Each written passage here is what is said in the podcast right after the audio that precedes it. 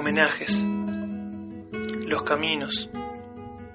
Y aunque la línea está cortada señalando el fin, yo solo digo adiós hasta que nos veamos de nuevo.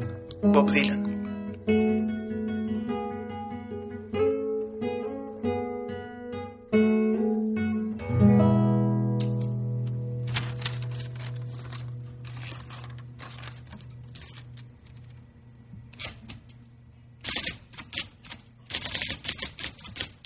A veces pienso que los días de mi vida se parecen a las teclas de esta máquina.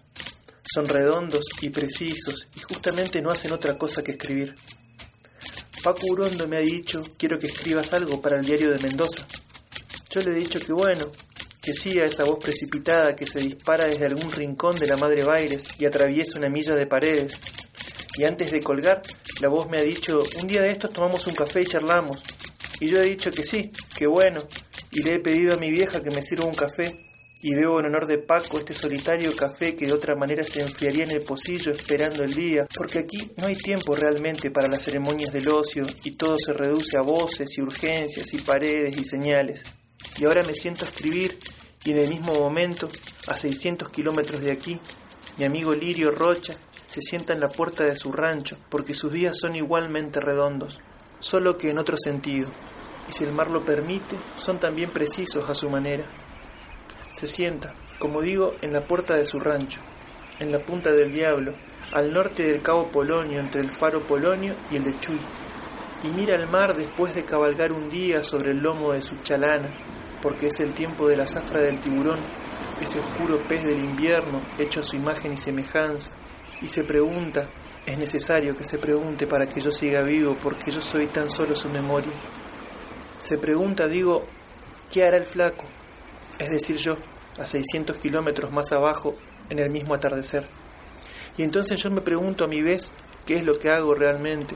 O para decirlo de otra manera, ¿por qué escribo? ¿Qué es lo que se pregunta todo el mundo cuando se cruza por delante a uno de nosotros? Y entonces uno pone cara de atormentado y dice que está en la gran cosa, la misión y toda esa lata. Pero yo sé que mi amigo Lío Rocha no puedo decirle nada de eso porque él sí que está en la gran cosa. Esto es en la vida. Y que yo hago lo que hago, si efectivamente es hacer algo, como una forma de contarme todas las vidas que no pude vivir. La de Lirio, por ejemplo, que esta madrugada volverá al mar, de manera que se duerme y me olvida. Y yo dejo de golpear esta máquina, ahora que es noche cerrada y las voces y las paredes se han muerto esta mañana y la gran noche de baile se parece al mar, pongo un disco de Jovín para no morirme del todo y pienso en mi otro amigo, porque es el momento de los amigos y las ausencias. Mi amigo Alfonso Domínguez, capitán, que vive también frente al mar, algunas millas más abajo sobre el lomo salado del Cabo de Santa María, y que toca la flauta como Harry Mann y talla mascarones como el Alejaidinho, y que aparte de eso calcula la derrota de cada barco que se pasa en el horizonte y bebe una copa de vino a cada cambio de viento, siempre que no tarde demasiado.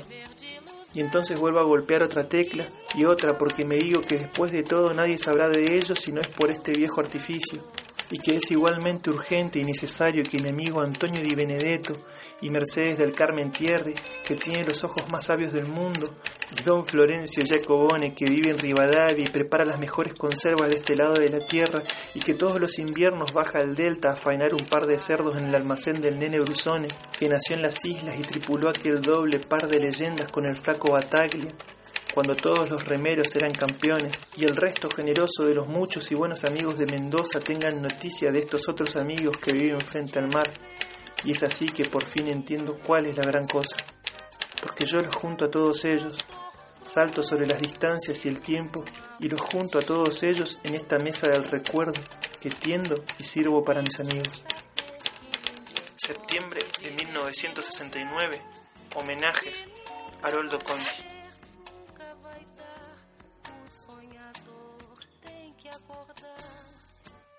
Tua beleza é um avião demais para um pobre coração.